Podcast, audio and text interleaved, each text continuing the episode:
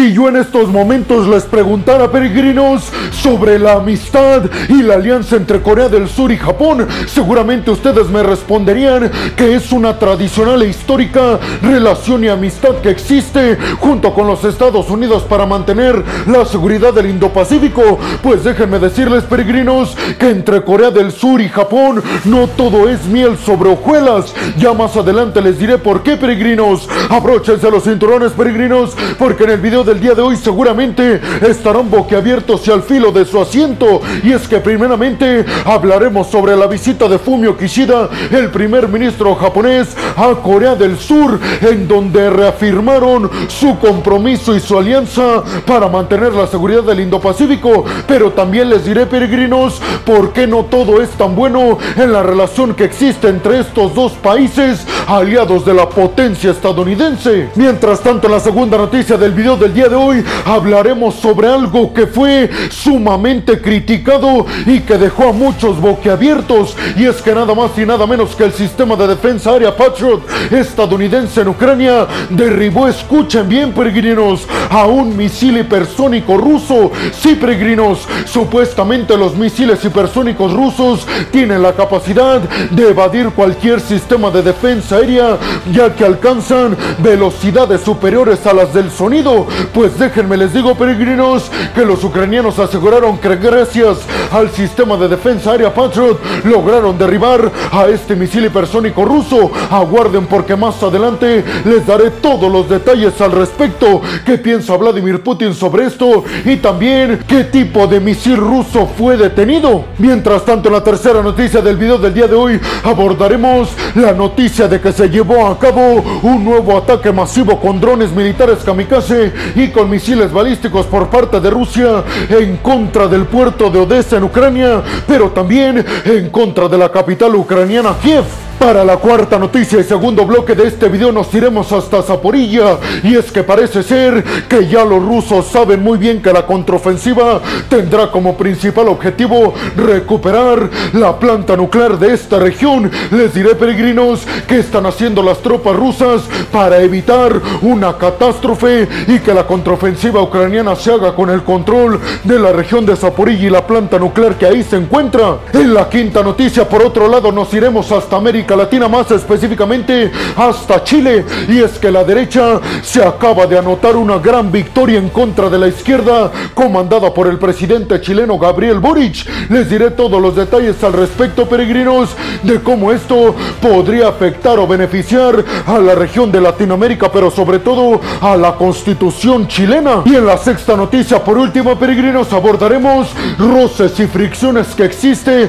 entre la derecha en Israel encabezada por Benjamín Netanyahu y el bloque de la Unión Europea. Yo soy Alejandro Peregrino, aquí arrancamos. Bienvenidos a un nuevo video de geopolítica en el cual, como ustedes ya saben, les voy a platicar lo más importante que ha acontecido a niveles diplomáticos y geopolíticos alrededor de todo el mundo. Y vámonos rápidamente con la primera noticia del video del día de hoy, peregrinos, que tiene que ver, como ya se los adelanté al principio de este video, con la visita de Fumio Kishida, el primer ministro japonés, a Corea del Sur, en donde se reunió cara a cara con el presidente surcoreano Jun Suk Yeol. Esta visita se interpreta a niveles internacionales peregrinos como un nuevo intento por parte de Japón de aliviar las tensiones entre Japón y Corea del Sur que dejó la ocupación ilegal japonesa en la península de Corea. Sobre todo peregrinos porque parece ser que ambos países, Corea del Sur y Japón, intentarán reafirmar su compromiso para ser los países que lideren la política exterior de Estados Unidos para mantener la seguridad y la estabilidad en la región del Indo-Pacífico, sobre todo teniendo en cuenta las intenciones hegemónicas de China en contra de Taiwán, pero además las intenciones de Corea del Norte de implantar miedo y terror en Corea del Sur. Kishida, el primer ministro japonés, dijo en conferencia de prensa que le duele muchísimo todo el pasado de la ocupación japonesa en Corea del Sur y aseguró que no tiene palabras para seguir disculpándose por lo que pasó en el pasado entre ambas naciones. Inclusive, peregrinos, esta visita es la primera del primer ministro japonés a Corea del Sur en 12 años. Sí, peregrinos, en 12 años pasados no había visitado un primer ministro japonés a Corea del Sur. Jun Suk Yeol, el presidente surcoreano, aseguró también en conferencia de prensa que todas las cuestiones de guerra que ocurrieron en el pasado entre ambas naciones no deberían de eclipsar las intenciones comunes que tienen ambos países en toda esta región del Indo-Pacífico, porque aseguró Jun Suk Yeol, tenemos el objetivo coordinado específico junto con nuestros aliados estadounidenses de evitar que China y Corea del Norte desestabilicen toda esta región del Indo-Pacífico. Hay que decir, peregrinos, que Estados Unidos es el país más interesado en que Corea del Sur y Japón rompan por completo todo su pasado de enemistad, porque Estados Unidos entiende que estos dos países son su brazo más importante en contra de China y Corea del Norte en esta región del Indo-Pacífico. Inclusive los Estados Unidos han dicho que quieren que Japón y Corea del Sur se coordinen a un nivel histórico en términos militares, económicos y tecnológicos. ¿Para qué peregrinos? Pues para frenar el avance del gigante asiático y sus intenciones de arrebatarle el liderato mundial a la potencia estadounidense. Estados Unidos ha repetido en varias ocasiones que Corea del Sur y Japón son sus bastiones más importantes en la región del Indo-Pacífico para mantener toda esta región con plena estabilidad en contra de China y Corea del Norte. Pero además, peregrinos, déjenme les digo que no todo es miel sobre hojuelas, porque un sector en Corea del Sur criticaron muchísimo a Jun Suk Yeol, el presidente surcoreano, porque dijeron actuó de manera sumisa en contra del primer ministro japonés Fumio Kishida, ya que los surcoreanos están pidiéndole a las empresas japonesas armamentistas que indemnicen a las familias surcoreanas lastimadas por la intervención japonesa, algo que todavía Japón no ha dicho que sí. ¿Ustedes qué piensan, peregrinos? ¿Creen realmente que esta alianza y amistad entre Corea del Sur y Japón haga la diferencia para las intenciones de Estados Unidos de mantener el status quo en el Indo-Pacífico, sobre todo teniendo en cuenta la agresividad en sus pruebas de misiles balísticos de corto mediano alcance de Corea del Norte y también las intenciones de China de invadir la isla taiwanesa? Y más que nada les preguntaría, peregrinos, ¿creen realmente que esta alianza tenga futuro o todo su pasado de guerra hará que se quiebre nuevamente estas relaciones? Y vámonos rápidamente con la segunda noticia del video del día de hoy, peregrinos, que tiene que ver con que desde Ucrania el ejército ucraniano dijo que el sistema de defensa aérea Patriot estadounidense derribó un misil hipersónico ruso. Sí, peregrinos, un misil hipersónico ruso que viaja varias veces más de la velocidad del sonido fue derribado por un sistema de defensa aérea estadounidense, el sistema Patriot, que los estadounidenses enviaron a Ucrania como ayuda militar en contra de Rusia. Zelensky aseguró en un video publicado en su cuenta de Twitter que Putin ha estado durante varios años alardeando sobre las capacidades militares hipersónicas de los misiles rusos, pero dijo Zelensky, con esta actuación del sistema de defensa aérea Patriot que derribó a un misil hipersónico ruso, quedará Vladimir Putin y el Kremlin sumamente silenciado porque se evidenció que la capacidad militar rusa hipersónica no es tan buena como se la ha pasado argumentando Vladimir Putin desde el 2019. Y es que precisamente, peregrinos, el misil Kinsal, que fue el que derribó este sistema de defensa aérea Patriot, fue presentado en 2018 por parte de las autoridades rusas encabezadas por Vladimir Putin y dijeron que este misil tiene la capacidad de alcanzar 10 veces, escuchen bien peregrinos, de alcanzar 10 veces más la velocidad del sonido y además tiene la capacidad de portar una ojiva nuclear. Por eso, peregrinos, llama muchísimo la atención que el sistema de defensa aérea Patriot lo haya derribado, porque en teoría el sistema de defensa aérea Patriot no tendría las capacidades de detener a un misil hipersónico que viaja a 10 veces más la velocidad del sonido. Pero ustedes qué piensan, peregrinos? ¿Creen realmente que esto evidencia, como dice Zelensky, que Rusia no tiene capacidades militares hipersónicas como decían tenerlas? Porque les recuerdo que Vladimir Putin aseguró en ese entonces, cuando presentó toda esta tecnología hipersónica rusa, que tenía las capacidades de traspasar todos los sistemas de defensa aérea estadounidenses y atacar territorio de Washington con Con esto se evidencia, peregrinos, que Rusia presume poderío militar que no tiene. Y por último, con esto también queda comprobada que la efectividad del sistema de defensa aérea Patriot estadounidense es el más efectivo del mundo. Y vámonos rápidamente con la tercera noticia del video del día de hoy, peregrinos, que tiene que ver con que Rusia llevó a cabo un ataque masivo, uno de los más grandes desde que inició la invasión a Ucrania, en contra del puerto de Odessa y también en contra de la región de Kiev en la capital ucraniana. Ucrania precisó que al menos 35 drones kamikaze rusos fueron lanzados en contra